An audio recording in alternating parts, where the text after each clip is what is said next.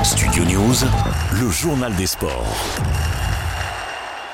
Les coureurs s'élanceront demain pour le grand départ du Tour de France. La grande boucle partira de Bilbao en Espagne pour s'achever trois semaines plus tard le 23 juillet à Paris. Une 110e édition qui sera vraisemblablement marquée par le duel entre le double vainqueur du Tour, Tadej Pogacar et Jonas Vingegaard, sacré l'an passé sur les Champs-Élysées. J'ajoute que le Tour de France féminin se tiendra du 12 au 18 août. Trois victoires en trois matchs, les tricolores ont réalisé un sans faute en phase de groupe.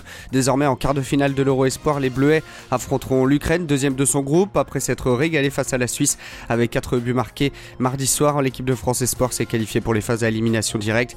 Les autres affiches opposeront l'Angleterre au Portugal, l'Espagne à la Suisse et la Géorgie à Israël. La première journée de Ligue 1 de la saison prochaine se tiendra le week-end des 12 et 13 août. Le calendrier 2023-2024 a été dévoilé hier par la LFP. Avec le passage à 18 clubs, il n'y a désormais plus que 34 journées dans l'élite qui s'étaleront jusqu'au 18 mai.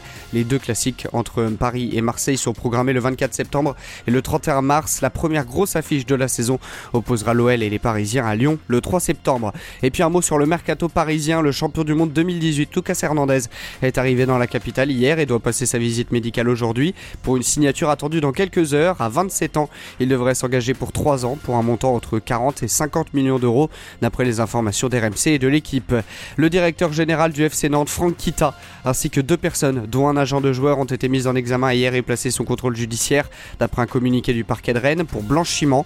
De son côté, le propriétaire du club et père de Franck, Valdemarqueta, a également été placé en garde à vue mercredi, comme les trois autres personnes, avant d'être remis en liberté. Enfin, David Lapartien a été élu président du comité olympique français à un an des Jeux olympiques de Paris 2024. Le conseil d'administration de l'instance s'est réuni hier pour procéder à l'élection du nouveau président, un mois après la démission de Brigitte Henriquez.